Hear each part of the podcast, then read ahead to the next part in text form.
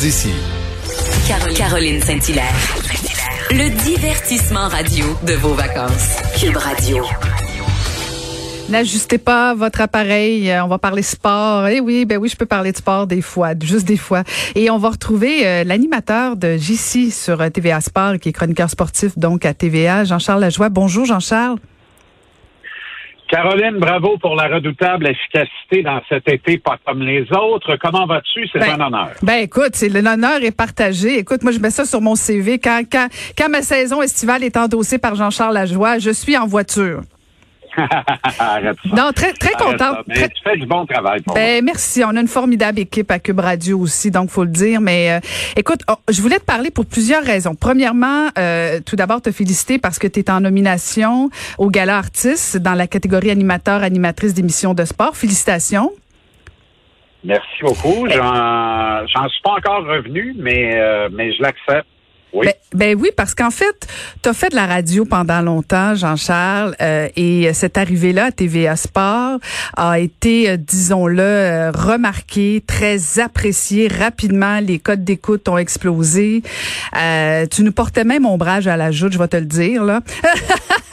Mais ça, ça, ça, a explosé, mais tu as, réussi à faire ta marque très rapidement. Et je pense que là, au niveau du gala artiste, euh, c'est les, les, les, téléspectateurs qui reconnaissent justement euh, l'appréciation qu'ils ont à ton endroit. Là.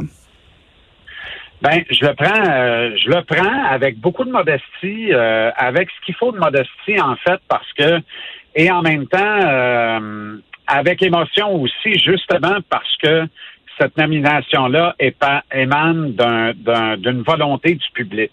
Et euh, je pense que je pense qu'il y a encore trop de gens. Tu sais, le, terme à la mode là, de ce temps-là, c'est la bulle. Dans le monde sportif, là, la MLS est dans une bulle à Orlando. La Ligue nationale va créer une bulle à Edmonton, une bulle à Toronto. Euh, il y a des bulles partout.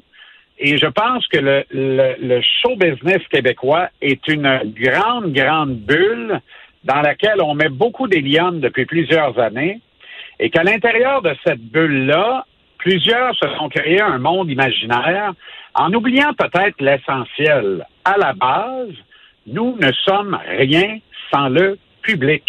Alors, plutôt que de nous servir nous-mêmes au buffet des vanités, pouvons-nous garder en tête toujours que nous sommes là pour servir le public?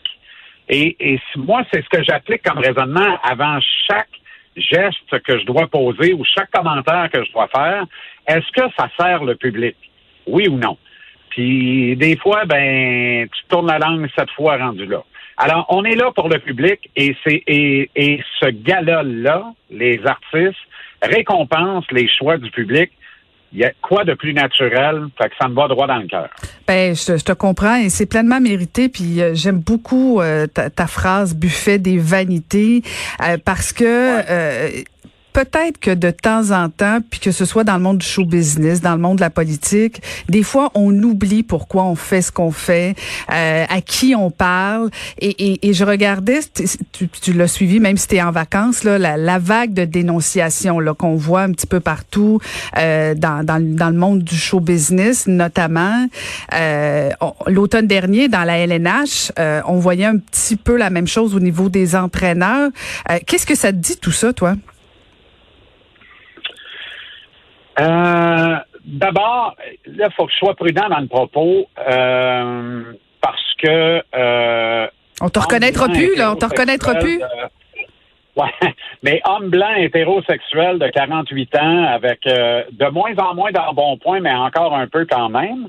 Euh, je, euh, on pourrait mal interpréter mon propos. La première chose que j'ai envie de te dire pour l'ensemble de, de ce truc-là, il existe, moi je crois en une société de droit. Je pense que nous sommes choyés de ne pas vivre dans un régime totalitaire. Je pense que euh, nos droits et libertés chantés dans un hymne national, bon, qui n'est pas le mien, mais en tout cas, c'est pas grave, euh, euh, que je prône quand même, c'est important dans le fondement, pour le fondement de notre société. Et on a établi des mécanismes de justice à l'intérieur de ça. Et il est impératif que chaque truand, truante, euh, euh, soit puni à travers ce système judiciaire, passant par une, euh, une euh, déposition dans un poste de police, allant jusqu'à une condamnation au tribunal, le cas échéant. C'est comme ça qu'on a constitué notre société. À partir du moment où on refuse ce schéma-là, ben, est-ce que c'est trop fort d'utiliser le terme anarchie? Je pense que c'est l'anarchie qui guette. Cela dit, je répète que quiconque a commis des gestes répréhensibles mérite d'être puni pour les gestes qu'il a commis. Mais dans une société où je pense qu'il est toujours illégal de, photocopier la photo d'un pédophile euh, euh, euh, et irrécupérable, d'en imprimer une centaine de copies et de les taquer sur des poteaux de téléphone, je pense, sauf erreur, peut-être que je me trompe, et corrigez-moi si je me trompe, je pense qu'on n'a pas le droit de faire ça dans notre société euh, parce qu'on on, on, commet un défaut au sens de la loi. Ça pourrait être aberrant et je pense que ça l'est, puis on pourra en parler. Mais si tu n'as pas le droit de faire ça, pourquoi tu as le droit de, de, de sans t'adresser aux, tribunaux, sans t'adresser à la force constabulaire, pourquoi tu as le droit de détruire une carrière et une vie euh, sans que l'autre personne n'ait même droit à une défense pleine et entière, elle n'a même pas droit à la présomption d'innocence. Maintenant, si cette autre personne-là en question décide d'admettre ses torts, parfait, c'est réglé. On a, on a fait sauver du temps et de l'argent aux, contribuables et au système de justice. Parce qu'on a quelqu'un qui accuse, on a quelqu'un qui admet.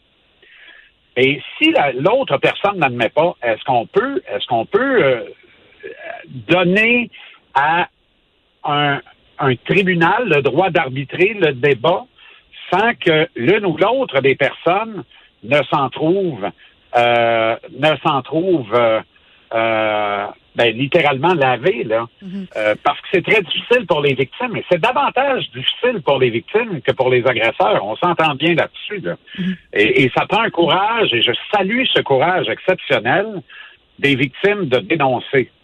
Mais je, je suis obligé de te dire que je m'inscris en faux avec le, le premier ministre Legault. Je ne salue pas le courage de dénoncer sur les médias sociaux encore moins sous prétexte qu'on n'a pas confiance au système de justice. Mhm, mhm. Alors là, c'est l'anarchie. Et ça, ça, ça me fait peur. Je ne vais pas aller hold-up une banque demain matin en m'expliquant ensuite, sachant que je vais avoir une faveur populaire époustouflante, en expliquant aux gens que j'ai hold-upé la banque pour prendre le fruit de ce hold-up et le remettre à part égale en une dizaine d'organismes de charité en lesquels je crois.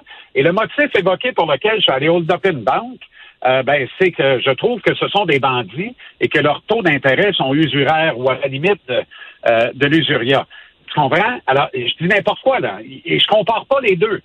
C'est, c'est bien pire d'agresser quelqu'un ou de harceler quelqu'un que, que de hold up une banque. Mais en tout cas, de mon point de vue à moi.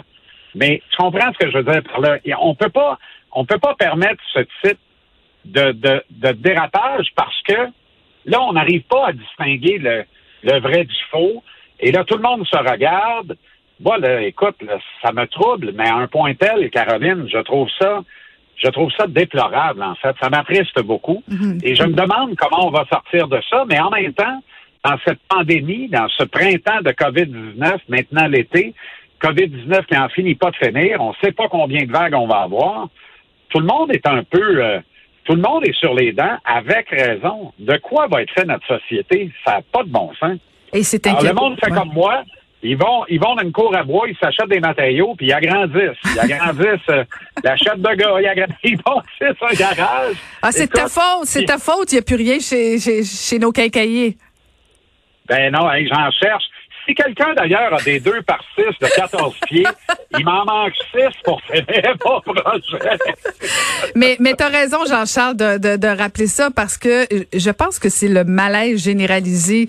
Euh, on est tous derrière les victimes, puis on veut tous les accompagner. Euh, mais moi, je pense que le premier ministre euh, François Legault a raté une belle occasion parce que il aurait pu dire essentiellement la même chose, qui comprend les victimes, mais que lui, comme premier ministre, il en a la capacité capacité. Hein. C'est lui qui est au pouvoir. Il aurait pu dire, il faut qu'on s'attaque au système judiciaire, policier. Et comment on fait pour les accompagner? De toute évidence, on, le, on les a euh, abandonnés. Et ça, moi, je pense que c'est ça le cri du cœur qu'on entend des victimes. Mais de dire que c'est une bonne idée d'aller comme ça, ben là, on est dans le Far West. Euh, et c'est un peu n'importe quoi parce que là, on passe d'inconduite euh, déplorable, mais on passe d'inconduite à agression, à viol. Là, je veux dire, c'est un peu de tout. Euh, et c'est tout le monde dans, dans, dans, le même dans, dans, le même bain. Puis je suis pas certaine que ça rend service euh, aux victimes. Et, et ultimement, la question un peu indécente se pose, Caroline, à la suite de ce propos moi, je demanderais, j'aurais envie de demander au premier ministre Legault, Monsieur le premier ministre, est-ce que vous croyez, vous, en notre système de justice? Mm-hmm, mm-hmm. Ben, il a répondu oui, par exemple. Pour, il, il, a dit oui, mais euh, il comprenait les victimes d'aller sur les réseaux sociaux. Fait que je, je, écoute, je comprends qu'en politique, c'est ben pas toujours sain. Alors moi, je comprends les victimes de dénoncer, mais j'en ai contre, j'en ai pas contre le fond, j'en ai contre la forme. Mhm, mhm. Tout est dans la manière. Jean-Charles, t'as jamais pensé faire de politique? Oh, oh. Euh, ben, j'en ai fait, euh, Caroline, je vais peut-être t'apprendre ça, hein? mais j'ai fait de la politique active pendant dix ans, sauf que j'étais dans l'envers du décor, euh, comité stratégique, sélection de candidats, euh, bon, ça allait jusqu'à organisation générale de campagne. J'ai été ce qu'on appelle un bon vieux doc dans le jargon des, des campagnes politiques. Euh, j'ai siégé sur des comités stratégiques régionaux euh, avec sept comtés notamment. Euh, alors, non, j'en ai fait pendant une bonne dizaine d'années. Je me régalais de ça. J'avais beaucoup de plaisir à faire ça. C'était une époque de ma vie. Et euh, puis je te cacherai pas que c'était alimentaire aussi. Je pense que j'avais un certain talent pour ça. On me le reconnaissait en tout cas. Euh, maintenant, faire de la politique à l'avant du décor, ça me tente de plus en plus, mais ça me tente pas encore beaucoup. J'ai euh, encore jeune. J'ai tellement, j'ai tellement de connaissances et de, de, bons amis, voire très bons amis à moi, qui qui sont sortis désillusionnés de leurs expériences euh, et que ça me ça me refroidit à chaque fois. Tu sais, je pourrais m'enthousiasmer de ça parce que puis je, je dis pas que j'y arriverai pas. Probablement que je vais y arriver parce qu'un jour la télé va me dire ben on t'a assez vu, ben, bonsoir. Puis puis peut-être que la radio euh, euh, ne voudra plus de moi à ce moment-là. Je ne sais pas. On connaît pas l'avenir. Et, et peut-être qu'à ce moment-là, euh, ben, il sera temps de, faire le saut parce que j'aimerais ça faire modestement ma petite part pour le bien commun, pour que mhm. collectivement on avance et qu'on progresse. Ben, écoute, la, mairie de Montréal est ouverte l'année prochaine, là. Ouais. je pense qu'ils font une coupe à la reluquer avec une longueur d'avance. Et je me trouve assez bien à, TVA Sport, sincèrement, ben où j'ai encore plein de défis à relever. Puis euh, on a on a plein de petites montagnes à gravir ensemble avec une équipe formidable. Puis euh, je, fait que ça, ça m'empêche d'avoir le goût de regarder d'autres options. Ben, je comprends ça. Puis, est-ce que, est-ce que, est-ce que ton émission revient cet automne? C'est confirmé? Euh, ben oui. Oui, en tout cas, ça n'a pas été infirmé, et donc euh, je prends ça pour un pour une confirmation. Encore là, c'est la forme qui reste à déterminer. On va être où rendu au détour de l'automne? Euh, le sport professionnel va être où? Alors, quelle forme va prendre l'émission? Est-ce que je vais être encore en direct de ma chaîne? Est-ce que je vais être de retour en studio à Montréal? Quelle date précise est la date de reprise de la saison? Ça, ça reste à déterminer. C'est assurément pas avant le 24 août mais c'est assurément de retour à l'automne. Voilà. question, c'est quel sport qui t'a manqué le plus pendant le confinement, toi? Euh, si je te réponds aucun, c'est-tu indécent? Ben non, ben c'est moi, ce serait ma réponse, mais je suis pas dans le sport. Ben, un peu, je sais que c'est étonnant. Ben oui, c'est surprenant. Euh, ça t'a fait du bien, donc, le confinement. Ben, en fait, ça m'a manqué, mais je me suis jamais gratté. Je me suis jamais dit, maudit, je prendrais bien une bonne game de hockey à soir. Mais je, je l'aurais pris avec plaisir. Tu comprends? Mais, mais pas au point de dire, ça me manque, là. Ça me manque comme ma blonde me manque quand elle part en voyage deux semaines. Jamais. Jamais. Ça, c'est une bonne réponse, Jean-Charles. Euh, tu vas avoir une bonne fin de semaine. j'adore, euh, j'adore mon amoureuse. c'est bien connu. Mais non, mais ce que je voulais par là aussi, c'est qu'effectivement, le confinement, tu sais, t'as deux, t'as deux réactions possibles face à une bébite comme ça. Puis moi, j'ai la chance d'avoir un, un, médecin traitant qui est aussi un ami et qui a pris la peine de m'appeler en disant, et là, certains vont peut-être le reconnaître, mais sur un ton qui laissait pas de place à interprétation. Toi, pognes ça, t'es probablement mort. alors, alors, je me suis dit, OK, qu'est-ce que je fais? Et c'est là où j'ai trouvé inspiration dans les nombreux athlètes de pointe que j'ai eu la chance de, de rencontrer, d'apprendre à connaître dans ma modeste carrière, particulièrement les boxeurs les boxeurs à qui on dit, tu as un combat dans trois mois, tu dois t'y préparer. Et là, ils se préparent en fonction de ce combat-là comme des forcenés pendant trois mois. C'est exactement ce que je me suis dit. J'ai dit, moi, je ne bouge pas de chez moi les deux premiers mois. Assurément, je vais même pas faire les courses. On fait livrer, on laisse, euh, de toute façon, c'est faisait encore assez froid, puis laisser ça dehors. On lave, on lave, on lave, et on entre le stock à l'intérieur après. Tout est désinfecté. Pendant ce temps-là, je fais quoi? Un régime alimentaire strict, euh, très peu d'alcool, de la marche euh, aride en montagne, parce que j'ai la chance d'habiter à, à, 1500 pieds au-dessus du niveau de la mer, donc, et j'ai encore un autre 1500 que je peux grimper à pied au-dessus de moi, donc je, je m'amuse avec ça.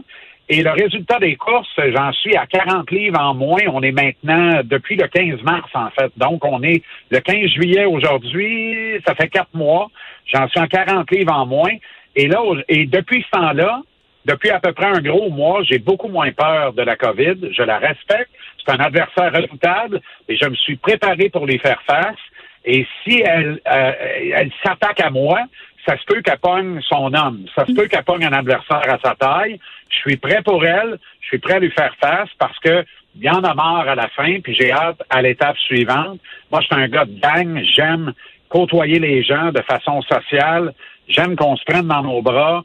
Euh, j'aime le, le, le, traditionnel donnement 5, la franche poignée de main, la bise. Il n'y a plus rien de ça qui est possible. Il n'y a plus mm-hmm. rien de ça qui est possible. Alors, donnons du coude, mais donnons du coude agréable, ne levons pas trop le coude et prenons soin de nous parce que c'est notre santé qui en dépend et notre santé, notre équilibre mental aussi, je pense, notre équilibre psychologique.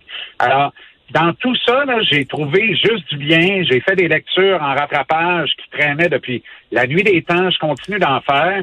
Puis là, je deviens Monsieur Reynaud, moi qui n'étais pas capable de planter un clou il y a dix ans à peine. Les gens reviennent pas. Ils disent, c'est toi qui l'as dessiné. Oui, puis là, je vais être capable de dire, je l'ai construit en plus. Je suis assommé. Fait que je suis assez fier de tout ça. Puis je prends soin des miens euh, avec mon clan tissé serré, nos trois garçons. Fait qu'on prend ça du bon côté, puis c'est agréable. Euh, la pandémie a transformé Jean-Charles Lajoie. Écoute, c'est un bonheur de t'entendre, de t'écouter, de voir que tu vas très bien. Et on a très hâte de te retrouver euh, dès cet automne euh, à TVA Sport. Merci beaucoup de m'avoir parlé ce matin, Jean-Charles Lajoie. Merci de la gentille invitation, Caroline. La meilleure pour toi et les tiens. Mes salutations à ce grand philosophe Coteau devant l'Éternel et à très bientôt, j'espère. Devant l'Éternel, c'est moi, ça? Oui, absolument. ben, je suis content content que tu l'avais deviné. bien sûr, bien sûr, mais je voulais qu'il l'entende. Merci beaucoup, euh, Jean-Charles. Bonne fin d'été. Salut.